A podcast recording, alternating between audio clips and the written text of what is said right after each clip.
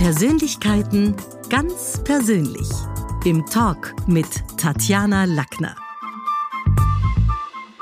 Im heutigen Talk mit Tatjana geht's politisch und historisch zu. Mein Gast ist Träger des Theodor Körner Preises und hat's mit dem Titel Was auf dem Spiel steht schon vor Jahren in die Top Ten der Zukunftsliteratur geschafft. Herzlich willkommen, Philipp Blom. Danke sehr. Lieber Philipp, bitte stell dich unserer Podcast-Community doch mal kurz selber vor. Was soll ich sagen über mich? Ich bin Historiker, ich schreibe Bücher, ich mache Radio, ich gebe schrecklich viele Vorträge. Ich mache mir Gedanken über die Welt Nebenher bin ich Musiker, aber das interessiert niemanden. Ja, komm, äh, doch, alles schreib, interessiert mich. Was machst du für Musik? Ich schreibe äh, klassische Musik, ich spiele Geige. Ähm, und in Wien kann man wunderbar Leute finden zum Kammermusik machen. Und ja, das ist es ungefähr. Ich lebe seit 15 Jahren in Wien. Ich bin, wie man unschwer hört, kein Österreicher. Ich komme eigentlich aus Deutschland, aus Norddeutschland. Aber es geht mir in Wien eigentlich sehr gut. Coole Stadt. Du Philipp, wie ist denn das? Viele können sich was unter einem Historiker vorstellen. Was jedoch ist, macht und wie arbeitet ein Ideenhistoriker? Naja, ich bin ein bisschen ein Historiker auf Abwägen. Also erstmal bin ich ein seltsamer Historiker, weil ich nicht an der Uni angestellt bin. Ich bin nirgendwo Professor. Ich äh, arbeite für mich selbst. Das möchte ich auch gerne so. Ich bin ein Historiker auf Abwägen, weil ich mich eigentlich inzwischen genauso viel mit der Zukunft beschäftige mit, wie mit der Vergangenheit. Und das ist für Historiker nicht so üblich. Ähm, aber ich glaube, man kann sozusagen dasselbe, denselben Werkzeugkasten, dasselbe Toolkit verwenden, um sich auch, um die, versuchen, die eigene Zeit zu verstehen und vielleicht ein bisschen den Horizont nach vorn. Aber was macht ein Ideenhistoriker? Es ist ganz einfach. Ähm, Ideen haben auch ihre Geschichte. Das heißt, es fängt mit solchen blöden Sachen an, wie wer glauben wir eigentlich, dass wir sind? Ähm, was ist gut in unserer Gesellschaft? Was ist schlecht und warum? Wir erzählen uns Geschichten darüber. Und diese Ideen von uns über die Welt, die sind nicht statisch, die haben sich immer verändert. Ähm, nicht nur waren sie anders im Mittelalter und im 18. Jahrhundert, sondern sie verändern sich zusehends und das ist auch wahnsinnig spannend zu sehen. Aber das macht ein Ideenhistoriker, beschäftigt sich damit, was Gesellschaften eigentlich über sich selbst und andere denken. Das heißt, es bringt uns ja eigentlich fast zurück ins alte Griechenland, weil diese Kernfragen hat man sich dort schon gestellt. Waren Aristoteles, Platon und Co. Sokrates wahrscheinlich auch, auch Ideenhistoriker?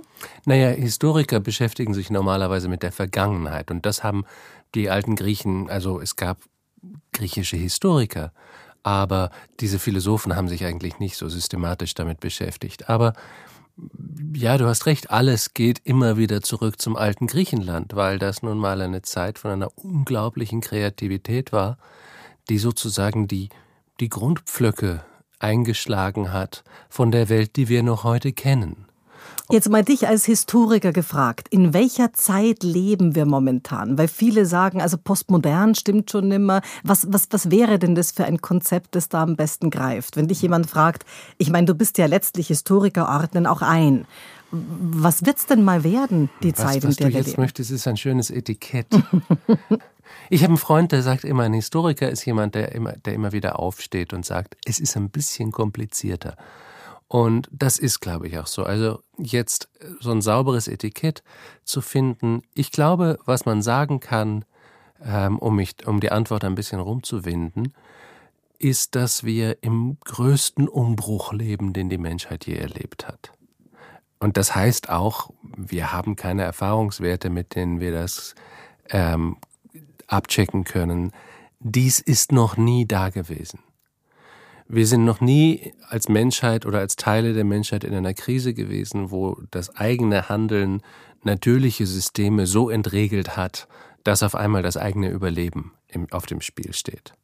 Das liegt daran, dass wir viel bessere Technologien haben als früher. Das liegt vor allen Dingen daran, dass wir Erdöl haben, was diese explosive Entwicklung innerhalb von sechs Jahrzehnten oder sowas möglich mhm. gemacht hat. Ähm, aber das ist vorher noch nicht da gewesen. Und das, glaube ich, charakterisiert unsere Zeit am stärksten. Wir leben am Ende eines gigantischen Ritts von enormen zivilisatorischen Erfolgen, zumindest für die weißen reichen Menschen in einigen Ländern. Für andere war es keine so gloriose Zeit. Aber wir sind ans Ende dieser Periode gekommen. Ist, wir ersticken ganz einfach an den Nebenwirkungen unseres eigenen Erfolgs. Und das heißt, dass wir anfangen müssen, Dinge anders zu tun. Und ich sage bewusst anders, weil es geht nicht darum, dass wir ein bisschen mehr oder ein bisschen weniger von dem tun, was wir bis jetzt schon gemacht haben. Das geht im Wirtschaften nicht. Wirtschaftswachstum, wenn wir, wenn eine Wirtschaft drei Prozent wächst, dann verdoppelt sie sich innerhalb von 24 Jahren. Das wird nicht mehr gehen für uns. Ähm, das ist auch im Konsum so, das ist in jedem Bereich unseres Lebens so. Wir müssen ganz neue Ideen finden und letztlich müssen wir, ähm, ich sage in Klammern, ich habe gerade ein Buch darüber geschrieben, das in zwei Wochen rauskommt, müssen wir uns selbst völlig neu verstehen lernen. Mhm. Denn wir sind aufgewachsen mit der Fiktion, dass wir der Chef sind dass wir erhaben sind über die Natur, dass wir drüber stehen und die Natur gebrauchen können, wie wir sie gebrauchen möchten. Und es stellt sich raus, wir sind mittendrin, wir sind ein kleiner, ziemlich unwichtiger Teil der Natur. Wir sind anderen Tieren viel ähnlicher, als uns recht ist. Ähm, und ich glaube, wir leben auch in einem historischen Moment, wo wir die Chance haben, können wir auch verpassen, uns selbst völlig neu zu entdecken. Und das ist auch sehr spannend. Und Bruno Latour hat ein Gedankenexperiment dazu gemacht und mal gefragt, wo wohnen wir eigentlich? Und die Antwort war auf der Erde, was ja, und das hast du auch schon mal in deinen Vorträgen erwähnt, eine sehr ja, große Herrschaftsperspektive hat, die impliziert, so mit beiden Beinen am Boden, den Kopf in der frischen Luft, den Blick zum Horizont. Also wäre es denn besser, wenn wir uns klar machen würden, dass wir in der, wie nennt er es, in der, in der Zonenkritik, Kritikal, in genau, in der, in der kritischen Zone. In der kritischen Zone. Bruno Latour ist ein interessanter Denker, äh, noch so ein Ideenmensch, der als Wissenschaftshistoriker angefangen hat, also äh, untersuchen wollte, wie eigentlich wissenschaftliche Erkenntnisse zustande kommen, wie wichtig da die Gesellschaft drin ist, also auch die Vorurteile, die Interessen der Gesellschaft und so weiter. Sehr interessante Arbeit. Hat sich aber in den letzten Jahrzehnten immer mehr zum Klimadenker entwickelt ähm, und ist da, glaube ich, eine der spannendsten Stimmen im Moment, zumindest für mich. Und ja, der sagt also, wir sollten aufhören, dieses Bild vor uns herzutragen, dass wir auf der Erde leben, was ja auch schon eine gewisse Unterwerfung beinhaltet, sondern wir sollten lernen zu leben, dass wir in der kritischen Zone leben. Und was heißt das? Naja, die kritische Zone, das ist die ganz dünne Membran von Gas, die diesen Planeten umspannt. Das sind nur einige Kilometer. Und nur in dieser Membran von Gasen, die in einem sehr labilen Gleichgewicht halten, kann Leben stattfinden. Und unter dieser Membran ist kalter, toter Stein und über ihr ist ewige Leere.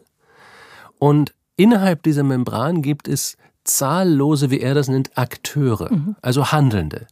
Wir handeln natürlich und wir können auch sehen, dass andere Tiere handeln, aber auch Mikroben handeln. Auch Höhenwinde und Ozeanströmungen beeinflussen sozusagen das Geschehen. Und also von den Mikroben bis hin zu den Ozeanströmungen gibt es handelnde ganz unterschiedliche Dimensionen, deren kollektives Resultat diese kritische Zone ist. Und da müssen wir irgendwie reinpassen. Wir stehen da nicht drüber, wir können uns da nicht rausnehmen, wir können gar nicht atmen in der Welt außerhalb davon. Wir sind ein Teil davon. Wir sind ein Teil davon, der wesentlich weniger wichtig ist als zum Beispiel Plankton oder Pilze ohne die die Natur einfach nicht funktionieren könnte. Die könnte prima funktionieren ohne uns. Und unsere große Herausforderung, und das erfordert unsere besten Köpfe und unsere besten Technologien, ist den Platz zu definieren, den wir in diesem komplexen Gefüge einnehmen können. Und das heißt auch, es ist auch eine philosophische Herausforderung an uns, wie gesagt, uns selbst neu zu entdecken, nicht als der beherrschende, rationale Mensch, der immer in Unterwerfungsverhältnissen zu anderen lebt, sondern man muss sich nur den Rest der Natur ansehen und man sieht Symbiosen zwischen verschiedenen Organismen, Organismen, die einander helfen, Tiere, die einander helfen, nicht weil sie einander wahnsinnig cool finden oder enorm mögen oder weil sie ethisch irgendwie gut sind, sondern weil sie begreifen, wir brauchen einander für unser Überleben. Und ich glaube, das wäre ein Begreifen, was uns wirklich, was wirklich die Welt verändern würde. Aber geht es in die Köpfe der Menschen rein im Sinne von, also glaubst du wirklich, dass mit dem dystopischen, mit der dystopischen Selbstzuschreibung, die Latür natürlich auch hier macht, äh, dass es dann leichter geht, als sich anzunähern über die Benefit-Frage, wir brauchen Bäume, wir brauchen Pflanzen, das ist der Austausch. Also das ist ja schon ein sehr dystopisches Bild. Und die Frage ist immer, ob es über die Negativ-Dystopie besser geht als über die positiv besetzte. Ja, das ist richtig. Ich glaube, wir brauchen beides. Also ich würde erstmal sagen, die kritische Zone ist keine Dystopie. Das ist einfach eine Beschreibung eines Systems.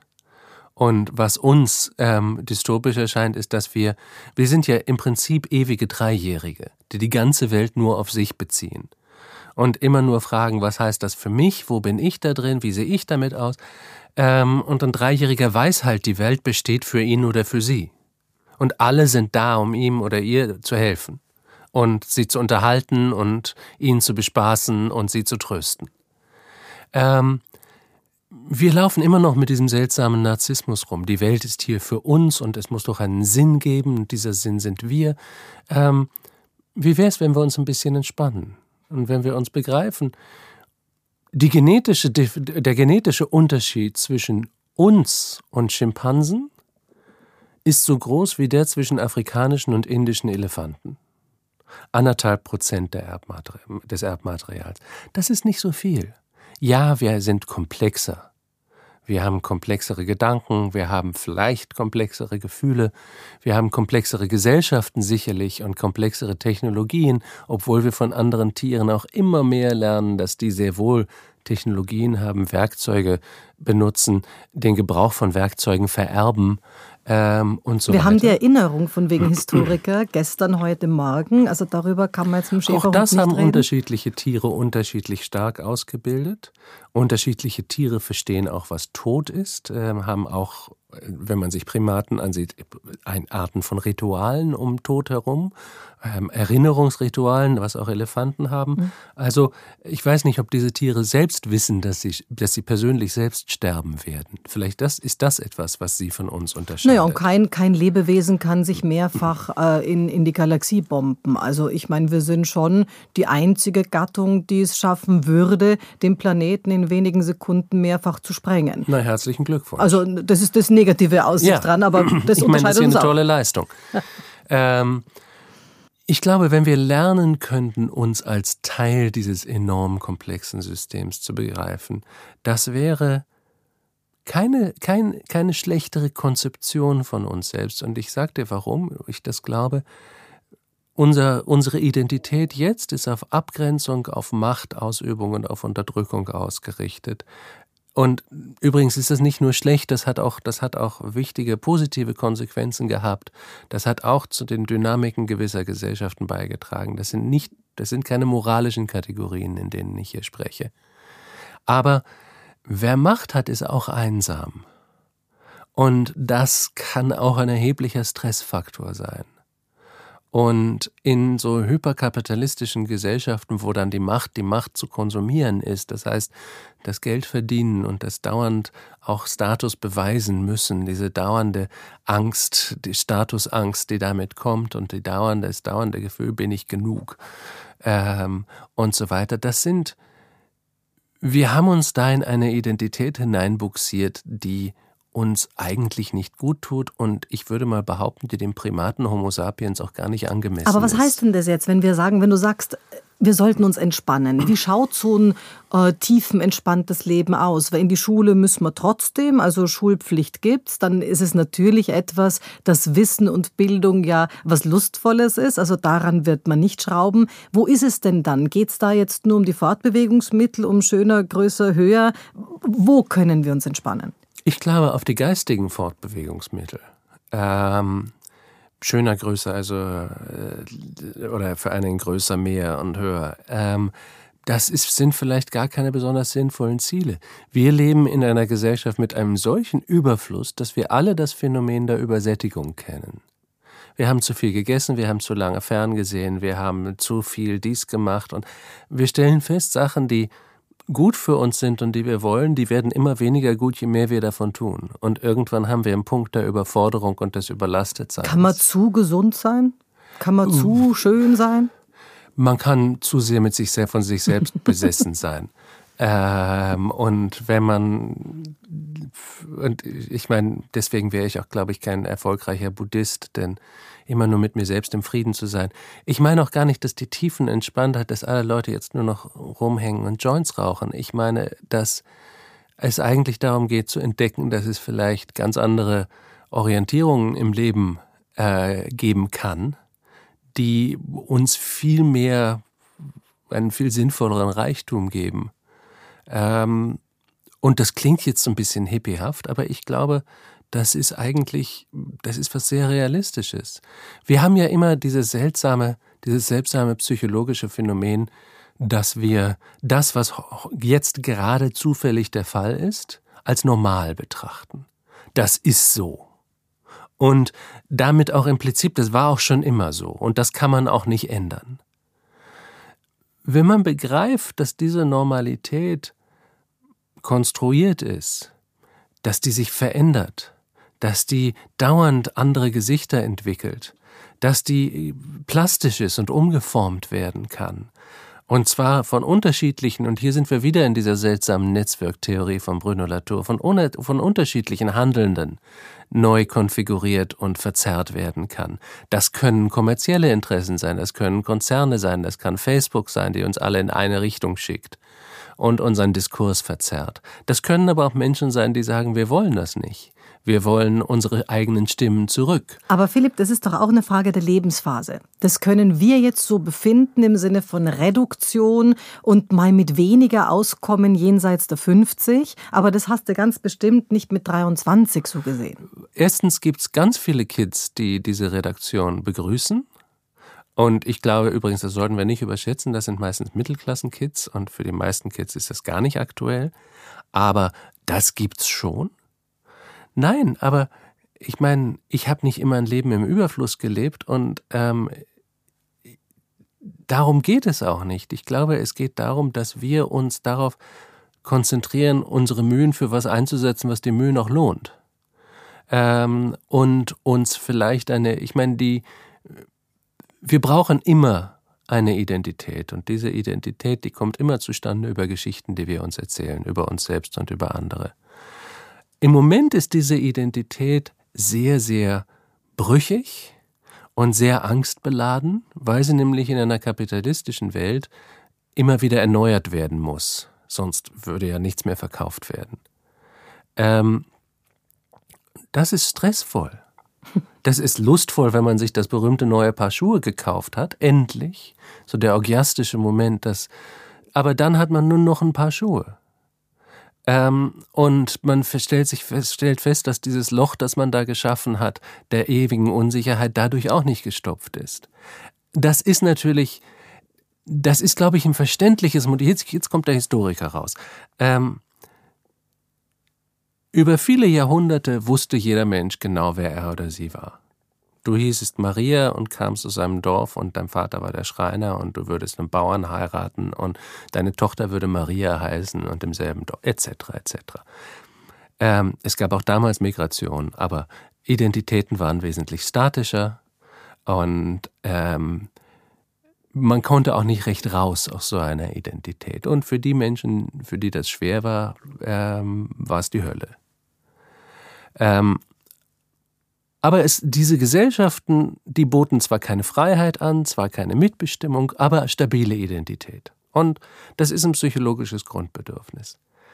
Ähm, mit der Moderne, die es nun mal so an sich hat, alles zu zermalmen, was sie vor sich hat, die Industrialisierung, die nicht nur die Handwerker zerstört hat durch die industrialisierten Güter, die die Menschen gekauft haben, sondern die Menschen zu Millionen in die großen Städte gezogen haben, weg von ihren äh, früheren Leben, wo Menschen sich neu erfunden, erfinden mussten, wo sie auf einmal, wo es nichts mehr galt, was, was ihre Identität in ihrem Heimatdorf gewesen war. Und dieses sich neu erfinden müssen, das ist ziemlicher Stress. Und dafür haben wir eine Hyperkonsumgesellschaft erfunden, die uns erlaubt, diese Identität durch Kaufentscheidungen zu symbolisieren und zu zeigen. Ich habe dieses Designer-Label an, ich habe dieses Logo drauf. Ähm, dadurch kann mich jeder lesen und kann jeder sehen, ah ja, der ist so einer. Ähm, das gibt uns eine Identität und damit erfüllt es eine wichtige Funktion, die vorher verloren gegangen war. Aber diese Identität ist immer ganz brüchig. Denn es geht ja darum, wenn du das Zeug vom letzten Jahr trägst, das ist schon nicht mehr so cool. Und vielleicht gibt es ja intelligentere Weisen in einer Gesellschaft Identität zu konstruieren als durch Konsum. Und das wäre vielleicht so ein Moment, wo man sagen könnte, wir können uns etwas entspannen. Ich kann meine Identität auch darüber definieren, was ich meinen Nachbarn bedeute. Äh, wie, äh, ob mich jemand auf der Straße grüßt, ob ich jemand bin, der für die Gemeinschaft irgendeinen Wert hat, irgendeine Funktion hat, in irgendeiner Weise wertvoll sein kann. Ähm, es gibt ganz unterschiedliche Weisen, Identitäten zu konstruieren. Das kann man in unterschiedlichen Kulturen sehr schön sehen. Deswegen, nein, unsere Normalität ist nicht normal. Und sie ist auch nicht statisch. Sie ist eine völlig seltsame Entwicklung, die durch auf übereinander purzelnde Zufälle passiert ist, und sie kann sich auch wieder ändern. Das find, empfinde ich persönlich als eine befreiende Idee.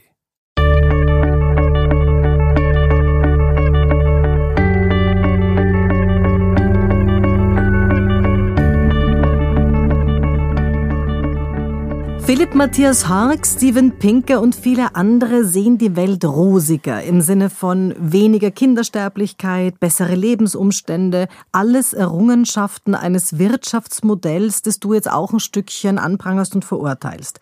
Wenn wir dieses alles kippen würden, dann könnte man uns MeToo-Trends, LGBTIQ und äh, Diversity-Themen oder andere ethische Ideen kaum noch leisten. Dann ging es wirklich wieder ums Eingemachte. Was ist da der Ausweg? Naja, erstmal ist das keine Alternative. Also erstmal, was Steven Pinker und Co. Ähm, sagen von einem ewigen Fortschritt. Für mich hat das immer ein bisschen einen bitteren Beigeschmack, denn erstmal alle diese Daten sind richtig. Äh, viel weniger Gewalt, viel mehr Mädchen in der Schule, geringere Kindersterblichkeit etc. Aber man kann auch sehen, dass fast alle technologischen, wissenschaftlichen, medizinischen, industriellen Fortschritte, die wir erreicht haben und die immens sind, erkauft wurden um den Preis der Zerstörung unserer Lebensgrundlagen. Das ist ziemlich genau in derselben Zeit passiert. Es ist durch dasselbe Geld finanziert. Ähm, das eine kann man nicht ohne das andere. Genauso wie, wie du, wie du selbst sagst, ähm, Frauenrechte, Schwulen, Lesbenrechte, ähm, Minderheitenrechte im Allgemeinen, eine größere Betonung auf Menschenrechte etc. natürlich auch Kinder des Erdölbooms sind, weil Gesellschaften reich genug waren, sich um sowas Sorgen zu machen. Jemand, der nicht weiß, was er morgen essen wird, hat den Luxus nicht. Hat den Luxus viel weniger. Ähm, das ist also auch eine Konsequenz dieses zerstörerischen Reichtums. Und dieser zerstörerische Reichtum hat auch sehr viele positive Konsequenzen gehabt. Ich glaube nicht, dass ein Fortschritt ein Fortschritt ist, der seine eigenen Grundlagen zerstört. Ähm, aber Gleichzeitig stehen wir jetzt vor der Herausforderung, eben zu versuchen, dass es nicht nur eine Entweder-oder-Frage ist. Es geht ja nicht darum, auf die Bäume zurückzugehen. Es geht nicht darum, zurück auf den Bauernhof zu gehen. Ähm, man kann Geschichte nicht rückgängig machen. Wir können auch nicht wieder jünger werden. Ähm, es muss schon nach vorne weitergehen. Und dieses Weitergehen nach vorne heißt, dass wir uns überlegen müssen, erstmal, was ist wichtig und was ist nicht wichtig. Und dann ja, dann wird es eine wirklich echte offene Frage. Wenn wir uns das Wirtschaftswachstum nicht mehr leisten können, Steven Pinker äh, und andere Denker wie er setzen ihre, ihre, ihre Hoffnung und ihren Glauben in die Technologie mhm. und sagen, im Prinzip natürlich, wir müssen vernünftig sein und wir müssen weniger verschwenderisch sein und so weiter. Matthias Harks ist auf deinem Platz gesessen, sagt auch, es wird mit der Technologie sich vieles. Irgendwann wird es die Technologie geben, die alles löst. Ich glaube erstens, wir haben nicht den Luxus drauf, so lange zu warten. Wir können nicht ähm, ja wie in einem Hollywood-Film warten bis fünf Minuten vor Ende die dramatische Lösung aus dem Hut gezaubert wird. Also den Luxus möchte ich mir eigentlich nicht erlauben, da so viel Glauben zu investieren. Ähm, aber jede Technologie verursacht auch Verschmutzung und diese, ähm, diese Technologien sind einfach noch nicht erfunden. Es sind bereits Technologien da, die viele unserer Probleme ähm, in eine gute Richtung bringen können. Ich will nicht sagen lösen können, mhm. denn ich glaube, das ist auch, es ist ein bisschen auch eine, auch so eine Illusion von Herrschaft zu glauben, dass man alle Probleme lösen kann. Und wir haben durch menschliche Aktivität natürliche Systeme verändert. Das ist auch keine moralische Frage. Es ist nicht, dass die Erde böse geworden ist, weil wir umgezogen waren. Ähm, und diese natürlichen Systeme sind jetzt anders und Aber damit wie, unwirtlicher. Philipp, wie? Einerseits geht die Welt der Nachkriegsindustrialisierung zu, äh, zu Ende, auf der anderen Seite gibt es auf dem Planeten mehr Deppen als Denker ja. und natürlich also auch viele, die in der Wissensgesellschaft nie angekommen sind. Wie, wie soll man durch all diese gesellschaftlichen Milieuuntiefen dadurch navigieren? Du, ich kann dir nur sagen, man kann es nur versuchen. Aber was, was wollen wir den Menschen sagen? Was konkret weniger? Euch reicht ein Auto, euch reicht ein Kühlschrank, äh, Besitz macht unfrei. Das sind ja alles in Nein. Wahrheit. Du, weißt du, es geht ja auch nicht darum, dass man den Leuten jetzt peppige Botschaften gibt. Es geht darum, dass wir das Ganze überleben. Und dann müsste man vielleicht mal fragen, also ich meine, die große Marktwirtschaft hat uns in die tolle Situation gebracht, dass wir zu 80 Prozent abhängig sind von russischem Gas. Das ändert sich jetzt gerade, aber es ändert sich um den Preis davon, wieder Kohlekraftwerke und zu, abzufeuern und Atomkraft, Atomstrom zu kaufen. Ähm, das sind also im Prinzip Schritte zurück. Ich fände es viel sinnvoller, wenn sich eine Gesellschaft überlegen würde, wir können sicher und nachhaltig so viel Energie zur Verfügung stellen. Jetzt schaut, wie ihr das verteilt. Und ähm, dann müssen wir tun, was nötig ist dafür, damit wir damit hinkommen. Und dann kommt das große böse Wort, ähm, wo einem alle Leute hinter den Kulissen davor warnen und was das ganz Allerschlimmste Verzicht. ist. Verzicht. Und aber erst nachdem wir endlich ein Windradl in Vorarlberg und auch Tirol aufgestellt haben, obgleich das wasserkraftverdächtige Dinge sind, aber es würde trotz, also erst nachdem wir alles naja, aber der Verzicht, haben, und das ist dann immer so der Totschlag, ähm, gerade weil natürlich in unseren Gesellschaften Verzicht überhaupt uncool ist oder Verzicht inzwischen schon ein Luxusphänomen ist, weil halt die Leute, die schon alles haben, sagen, ach weißt, wir können auch ein bisschen weniger. Aber ich versuche das immer umzukehren. Und ich frage Menschen, dann haben sie Kinder. Und die sagen, ja, und was für ein Schwachsinn. Was war das für eine blöde Idee, die sie da gehabt haben? Sie haben verzichtet auf 100.000 Euro pro Kind, wahrscheinlich mehr. Sie haben verzichtet auf ein sorgenfreies Sozialleben, vielleicht auf guten Sex für eine Zeit, vielleicht auf ihre Karriere oder ihre Figur, wenn sie eine Frau sind. Sie haben auf so viele Dinge verzichtet. Marktwirtschaftlich ergibt es überhaupt keinen Sinn. Warum haben sie das gemacht? Ah, weil sie sich für was entschieden haben was qualitativ anders und besser war und weswegen all diese Verzichtentscheidungen irgendwie irrelevant geworden sind, halt nicht so wichtig. Ähm, für eine Zukunft mit Kindern und Enkelkindern, für ein Leben in einer Familie, eine Qualität, die man sich nicht kaufen kann sonst, auch nicht mit den 100.000 Euro, die man gespart hätte. In Japan schon. Naja, gut, aber das ist eine andere Gesellschaft und ich weiß auch nicht, wie das funktioniert. Aber wenn man diese alberne Verzichtdiskussion umdreht und sagt, wir wollen uns entscheiden für Gesellschaften, für Länder, in denen in 50 Jahren noch komplexe Gesellschaften bestehen können, die zivilisiert miteinander zusammenleben. Ähm, das finde ich eine sinnvolle Ambition. Und wenn man sagen will, okay, das ist unser Ziel, und das sind vielleicht auch Gesellschaften, in denen wir einander weniger ähm, den Hals umdrehen. Ähm, dann ist es wert, dass wir dafür gewisse Einschränkungen in Kauf nehmen, dass wir dafür gewisse Dinge tun.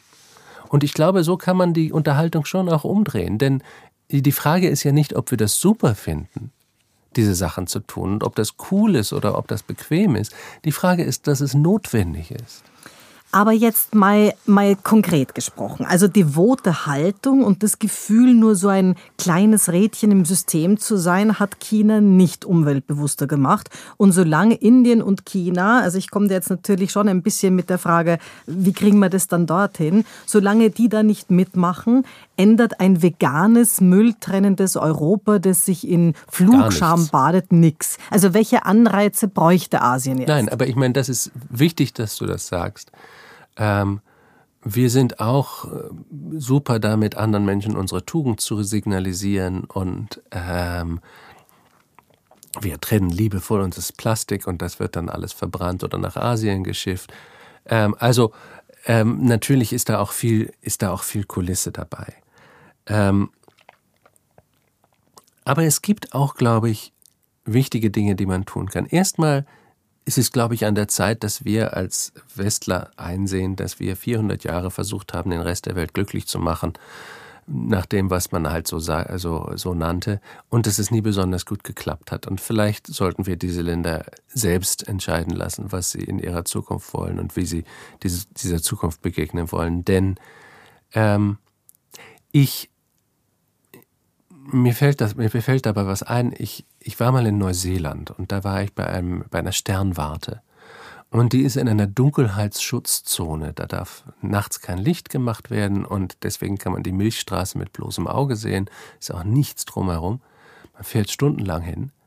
Und es war wunderschön, sehr kalt, aber unglaublich beeindruckend. Und da waren busseweise voller Chinesen. Und wirklich right in the middle of nowhere. Und dann habe ich mir ein Herz genommen, bin zu einem von denen hin und habe gesagt, schön, dass Sie da sind. Aber übrigens, warum sind Sie hier? Und der hat sehr nett reagiert und hat gesagt, der war so um Mitte 40. Wissen Sie, ich habe schon mein ganzes Leben gehört, wie Menschen von Sternen geredet und geschrieben haben und ich wollte gern mal welche sehen.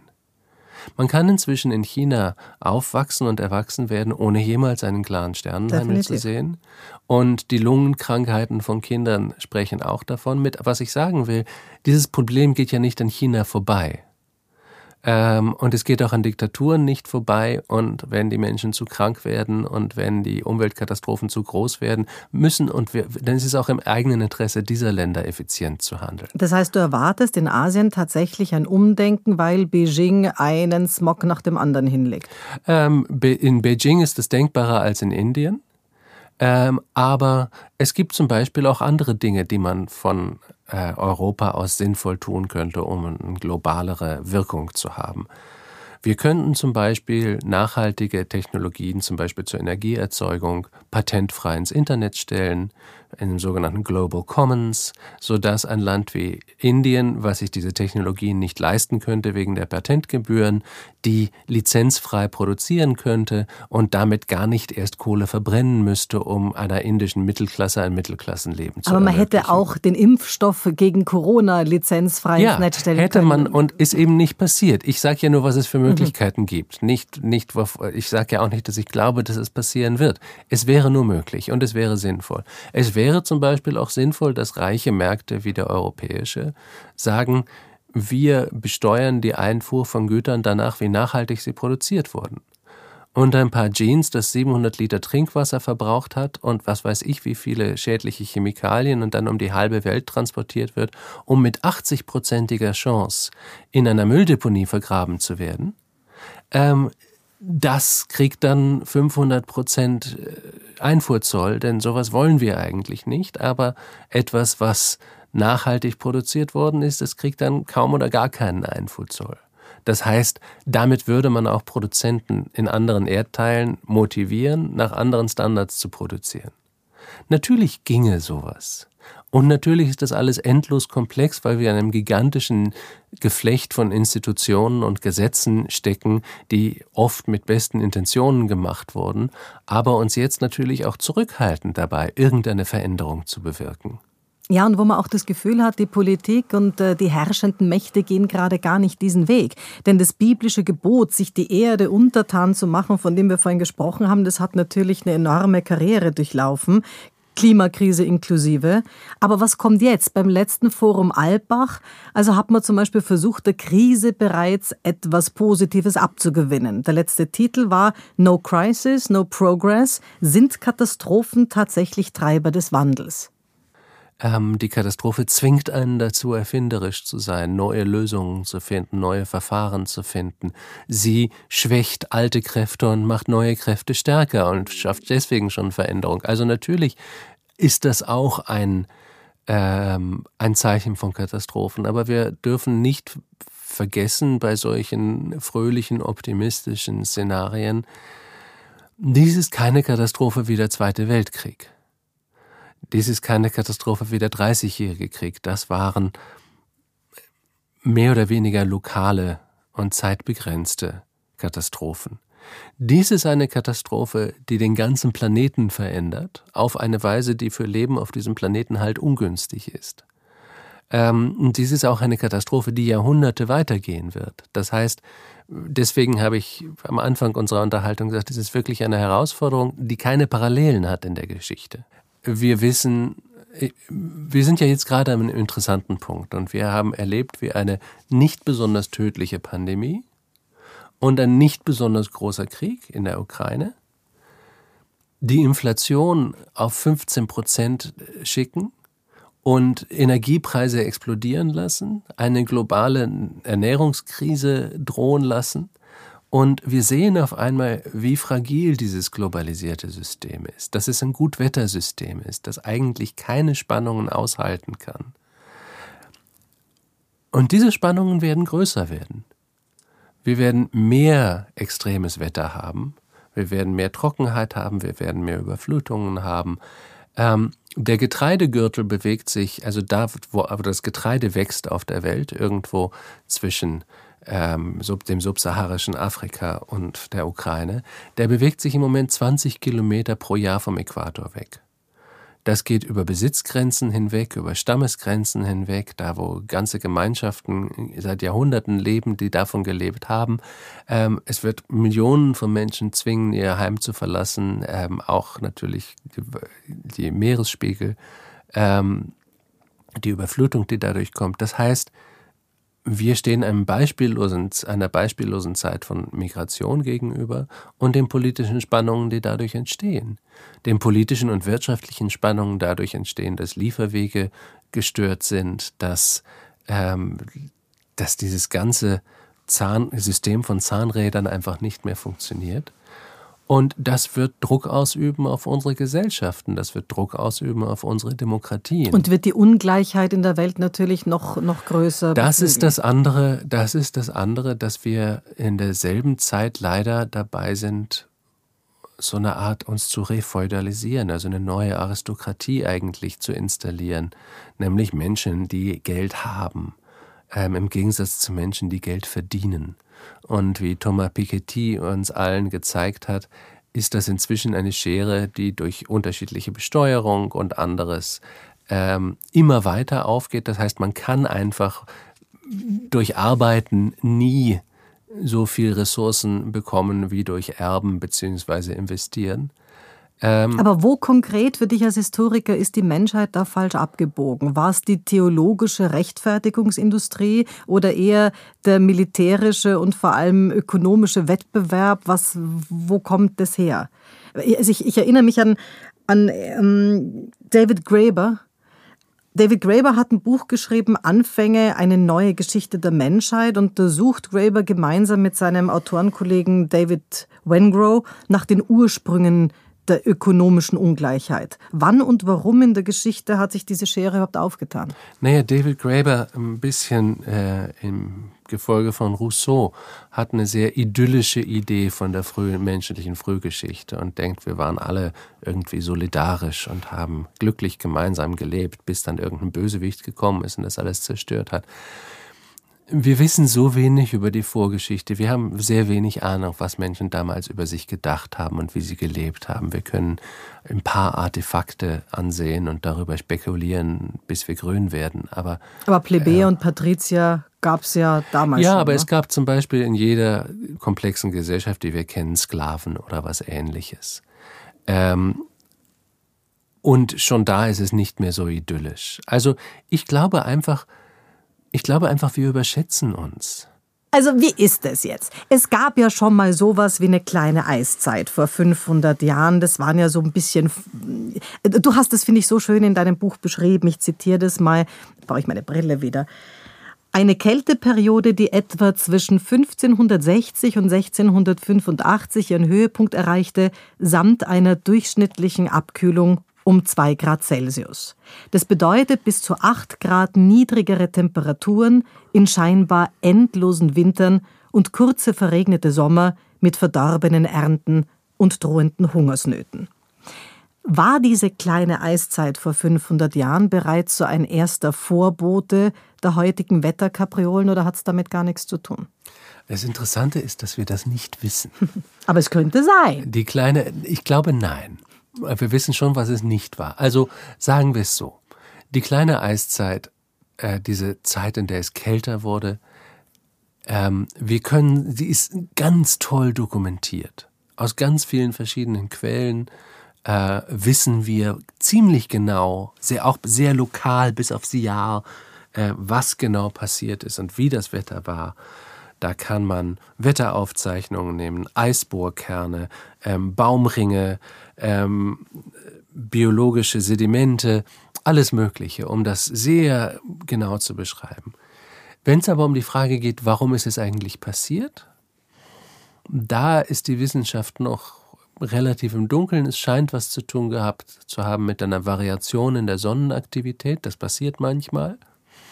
Und die könnte uns ja auch noch retten. Richtig, ja. Oder ich meine, aber das Problem ist komplexe Systeme, dass man ist dann immer in unvorhergesehenen Folgen.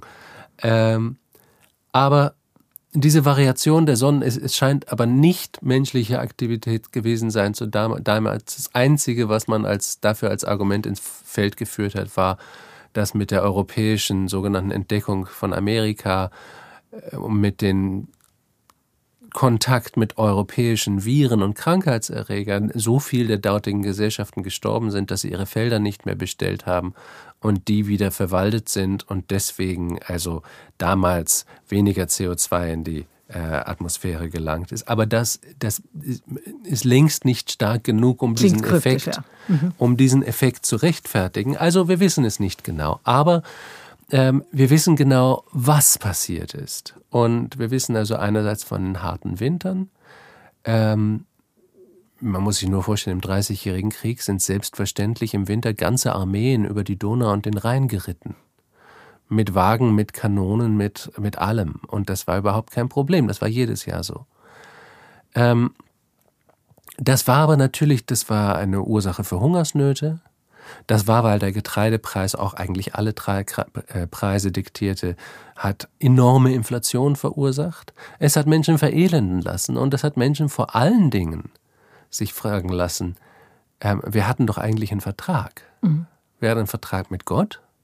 Wir beten und halten seine Gebote ein und er gibt uns zu essen. Und jetzt kommt das Essen nicht mehr. Und was haben die Menschen gemacht am Anfang? Sie haben angefangen zu beten.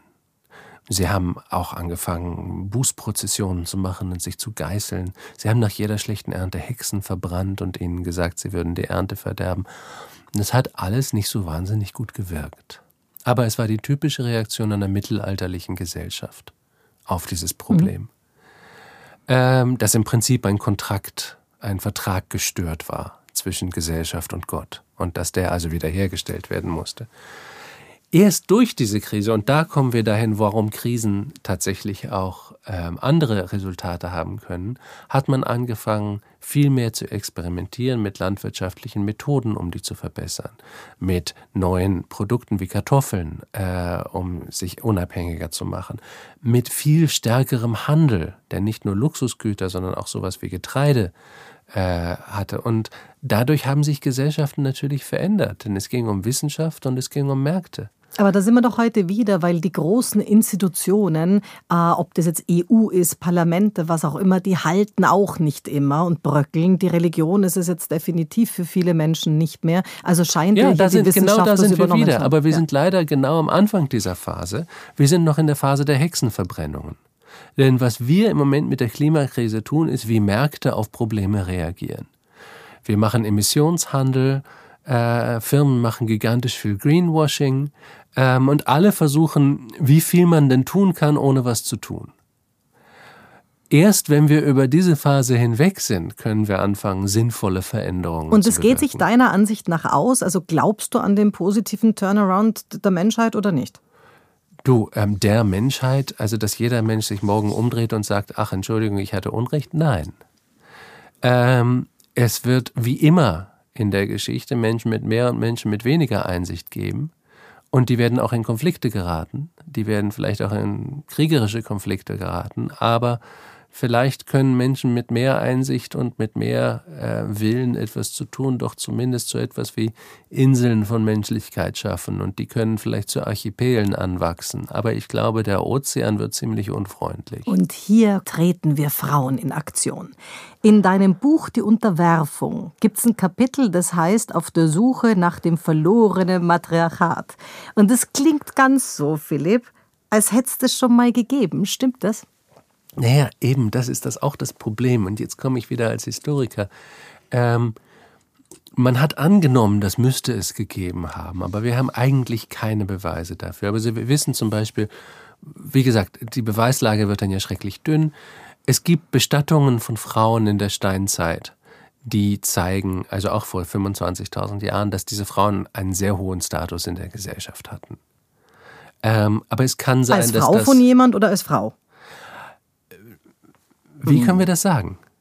Äh, manche davon oder einige davon haben Missbildungen. Es kann also auch sein, dass die, dass die in einer Art Schamaninnen waren oder Priesterinnen waren, dass die eine Art Sonderstellung hatten. Wir wissen es nicht. Das ist alles Spekulation. Es ist sicherlich so, dass in der Bronzezeit, als die großen Epen aufgeschrieben wurden von der Odyssee über die Mahabharata und ähm, andere, dass man da sehen kann und die Bibel natürlich auch, dass hier eine Kultur zurückgedrängt und uminterpretiert wird, in der zum Beispiel Göttinnen viel wichtiger waren und eine viel positivere Rolle Ja, also in der spielten. Bibel haben wir ja echt eher so eine Supporting Role von Haare waschende Jesusfüße. Nein, aber zum Beispiel, es gibt Bibelverse, wo, wo äh, Gott und seine Aschera beschrieben werden. Oh, okay. Und Aschera, ähm, die ähm, war eine, eine Göttin in Palästina, aber die war sehr ähnlich wie eine Göttin in Mesopotamien. Ähm, und das war eigentlich ein Paar, ein Götterpaar. Und Aschera hatte auch noch Schreine und Stelen in jüdischen Tempeln. Also König Salomon zerstört dann einige davon, steht auch in der Bibel. Das heißt, sie müssen da gewesen sein. Das heißt, ja, es war eine stärkere weibliche Präsenz in der Religion und wir können deswegen auch annehmen in der Gesellschaft. Ja, genau. Und wenn diese 260 Millionen Frauen, die es in der EU jetzt noch gibt, ich habe die Britinnen schon rausgerechnet nach dem Brexit, also wenn die jetzt begreifen würden, dass sich zusammenschließen könnten, also dann wäre das wahrscheinlich, was ist die nächste größere Gruppe? Die Langzeitarbeitslosen wahrscheinlich. Also dann wäre das natürlich eine riesengroße. Du, äh, versteh mich nicht falsch. Also ich weiß nicht, ob es ein historisches Matriarchat gegeben hat. Es hat Matriarchate gegeben. Es gibt auch immer noch solche Gesellschaften, beispielsweise in Indien. Aber ähm, das ist auch eigentlich nicht die wichtige Frage. Die wichtige Frage ist schon, ich hätte Lust drauf, dass Frauen eine Menge mehr Entscheidungen heute übernehmen und eine Menge mehr Macht haben, weil sie offensichtlich weniger daran interessiert sind, ob ihrer größer ist als der des Nachbarn. Und weil das leider ein großes politisches Kriterium zu sein scheint. Ähm, es hat auch Frauen gegeben, die widerliche, harte, kalte Politikerinnen waren und Machthaberinnen waren. Frauen sind nicht die besseren Menschen, aber Frauen sind sicherlich anders sozialisiert als Männer und haben sicherlich eine andere Perspektive auf die Gesellschaft. Und das ist eine Perspektive, die diese Gesellschaften viel stärker brauchen. Und sind wahrscheinlich schon auch ein bisschen systemerhaltender, weil Mütter als jetzt kriegsführend. Also das kann man wahrscheinlich schon verallgemeinern, oder? Ich weiß nicht, es gibt auch Ich glaube, es Mütter, sind mehr die, die, Kriege die von Männern begonnen worden als von Frauen weltweit. Ja, man kann auch sagen, es fahren immer die Männer in Entscheidungspositionen. Mhm. Ähm, also nein, es gibt auch rachsüchtige und widerliche Frauen, die ihre Söhne gerne in den Krieg schicken. Was da die viel größere Unterschied ist, übrigens jetzt auch im Krieg in Russland, äh, im Krieg in der Ukraine, aber von Russland, ist die Tatsache, dass die Menschen viel weniger Kinder haben. Und ähm, eine Mutter oder auch ein Vater schickt vielleicht gerne einen seiner fünf Söhne äh, lässt ihn auf dem Feld der Ehre sterben und das ist tragisch, aber ehrenhaft für die Familie. Aber den einzigen, das ist dann schon eine ganz andere Rechnung. Und da sieht man schon auch sehr stark, wie sich eben. Also hat man doch lieber mehr als die Reduktion. Alleine schon bei den Kindern. Da hat ja Pablo Picasso schon mal gesagt, er hat mehr Fleiß, Tränen und Arbeit in seine, und er hat ja ein paar Kinder gesteckt als in seine Bilder. Also siehst du, von wegen Überfluss hätte ja einer auch gereicht. Aber bei fünf opfert man einen dann, ne? Naja, es war ja das Normale. Das stimmt. Aber es hat sich ja umgekehrt einfach in unseren Gesellschaften. Kinder waren ganz einfach die Altersversicherung. Mhm. Und wir haben heute eine Altersversicherung. Das heißt, dafür brauchen wir keine Kinder mehr. Deswegen haben Menschen in Städten und in hochentwickelten Gesellschaften weniger Kinder, klar.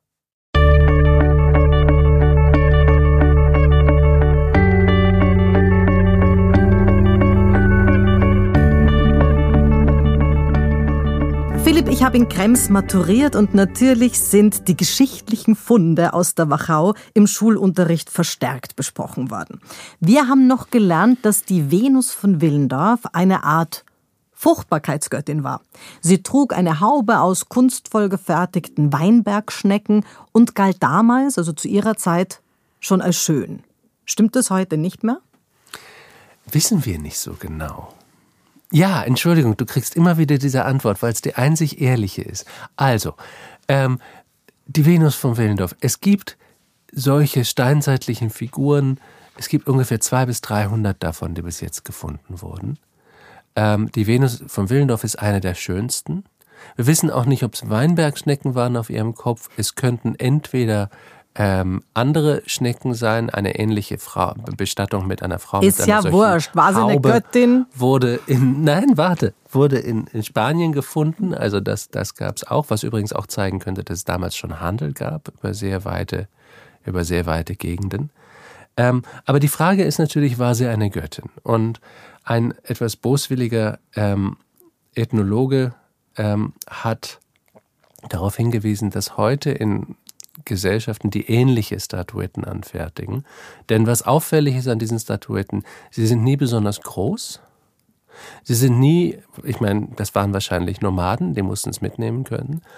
Sie waren nie aus besonders kostbarem Material und sie sind nie mit einem Kultort ähm, identifiziert.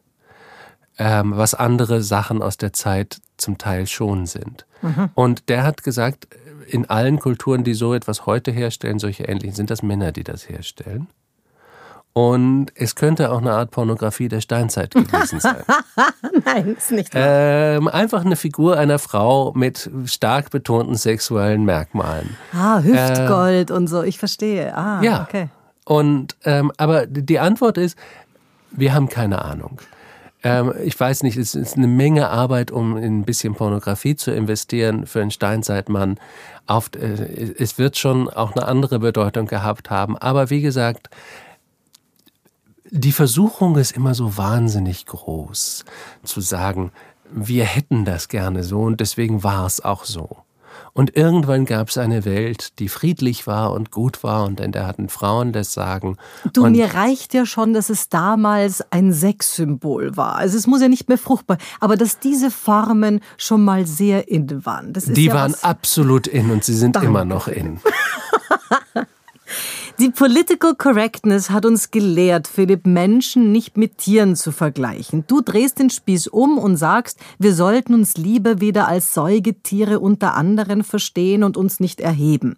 Sind jetzt die wahren Herrscher der Welt, weil vergleichsweise wahrscheinlich in der Überzahl, die Mikrobiome, Bakterien, Hefezellen oder Viren? Na, sicherlich die, das Mikrobiom, also die Bakterien und die Mikroben. Ich meine, wir sind Trägersysteme für die. Wir haben alle jeweils viel mehr nichtmenschliche Zellen in unseren Körpern, lebende Zellen, als menschliche Zellen. Und die helfen uns nicht nur ein bisschen beim Verdauen, sondern sie beherrschen unseren ganzen Botenstoff- und Hormonhaushalt und sie bestimmen wirklich, wer wir sind. Was also wir kann denken, die da aller Länder vereinigt euch und kriegt es mit dem Klimawandel hin, weil wir sind ja eh bloß die Träger. Ja, und außerdem, ich meine, irgendwann werden wir weg sein und die Mikroben werden noch da sein. Also, ich meine, das ist kein Gedanke, der mich wach hält nachts. Äh, Verstehe mich nicht falsch. Ähm, ich, ich kann damit ganz gelassen umgehen. Aber das Vergleichen mit Tieren, ich meine, wir sind eine Tierart. Und je bälder wir das begreifen, desto schneller wissen wir auch, dass wir Teil von diesem Ganzen sind. Ja, das ähm, Problem ist, wir sind eine Raubtierart. Nein, das ist ja auch kein Problem. Raubtiere, ich meine, es gibt auch andere Raubtiere und das ist schon okay. Und ähm, ich esse auch noch Fleisch, viel weniger als früher, aber ich finde es nicht ethisch völlig verwerflich, Fleisch zu essen. Ich glaube auch, ich meine, wenn wir eine Tierart sind, dann gehört das vielleicht auch dazu, dass wir uns begreifen als die Tierart, die wir sind. Weil wir dann nämlich auch viel besser mit uns selbst umgehen können. Es ist doch ein Witz, dass wir wahnsinnig viel wissen über die artgerechte Haltung ganz vieler Tierarten außer Homo sapiens. Wir wissen genau, wie wir ein Gehege für Giraffen bauen müssen oder für Elefanten, aber wie ein Mensch wirklich leben könnte, so dass Menschen in der Gesellschaft nicht so ängstlich sind, nicht so aggressiv sind, äh, nicht so antagonistisch sind, sondern dass sie einfach ein bisschen mehr Raum haben, ein bisschen mehr Aufmerksamkeit sich leisten zu können, sich ein bisschen, auf ein bisschen mehr Kooperation einlassen zu können. Es gibt auf YouTube endlose, für mich faszinierende Videos von sogenannten Interspecies Friendships. Und da sieht man dann einen Tiger und eine Ziege oder einen Hund und eine Ente, die unzertrennliche Freunde geworden sind und Zeit miteinander verbringen und einander säubern und einander kuscheln und äh, offensichtlich glücklich sind miteinander. Warum ist das so? Weil sie wissen, dass sie heute Abend was zu essen kriegen. Äh, weil sie sich nicht ängstlich fühlen müssen. Und dann haben sie Zeit und Gelegenheit, ihre Empathie weiter auszuweiten als über ihre eigenen, als ihre eigene Familie. Ähm, wenn wir auch Tiere sind, vielleicht funktionieren wir ja ähnlich. Wenn wir unter Umständen leben, unter denen wir nicht so ängstlich und aggressiv sein müssen, vielleicht sind wir ja verträglichere Geschöpfe. Ja, das wäre wär eine, eine schöne Sicht der Dinge, das ist wahr. Lieber Philipp, wir haben einige Gemeinsamkeiten. Beide sind wir 1970 geboren. Beide haben wir im ORF moderiert, du tust es immer noch, Bücher geschrieben. Wie wichtig sind Stimme und Sprache bei den vielen Vortragsreisen, bei deinen Panels, bei den Überzeugungsreden für dich? Meine Stimme ist, glaube ich, dient mir sehr gut, weil sie Menschen, so wird mir zumindest gesagt, immer als angenehm und beruhigend empfinden, was mir die Möglichkeit gibt, ungeheure Frechheiten zu sagen, ähm, ohne dass Menschen gleich äh, rauslaufen und mit der Tür äh, knallen. Ähm, Stimme, Stimme ist was wahnsinnig Wichtiges. Ähm, ich arbeite viel mit meiner Stimme, über meine Stimme. Ich selbst mag meine Stimme nicht besonders. Ich höre nie Sendungen von mir nach. Ich finde das ganz seltsam, meine eigene Stimme zu hören. Manchmal muss es sein. Aber doch, also eine Stimme ist auf eine Weise Authentizität, wie das nichts anderes vermitteln kann. Ähm, eine Stimme offenbart so viel von einem selbst, auch was man vielleicht gar nicht offenbaren will, aber man, man, deswegen ist es auch ein Akt des Vertrauens, mit anderen zu sprechen, weil man sich dann sozusagen schon offenlegt. Und deswegen ist es auch so wichtig, denn nur durch diesen Akt des Offenlegens kann es auch zu Vertrauen kommen. Und ich brauche das Vertrauen meines Publikums. Ich will Ihnen ja eine Geschichte erzählen. Sie müssen mir ja zuhören. Und deswegen, ich hoffe auch, dass ich im Schreiben eine Art Stimme habe, dass ich, ähm, dass man meine Stimme hören kann. Aber das ist schon wahnsinnig wichtig, ja. Schön, dass du heute da warst. Danke für die Einladung. Das war's für heute. Besuchen Sie mich doch in der Schule des Sprechens in Wien. Auf Facebook, LinkedIn, Instagram, YouTube und auf Clubhouse oder auf sprechen.com.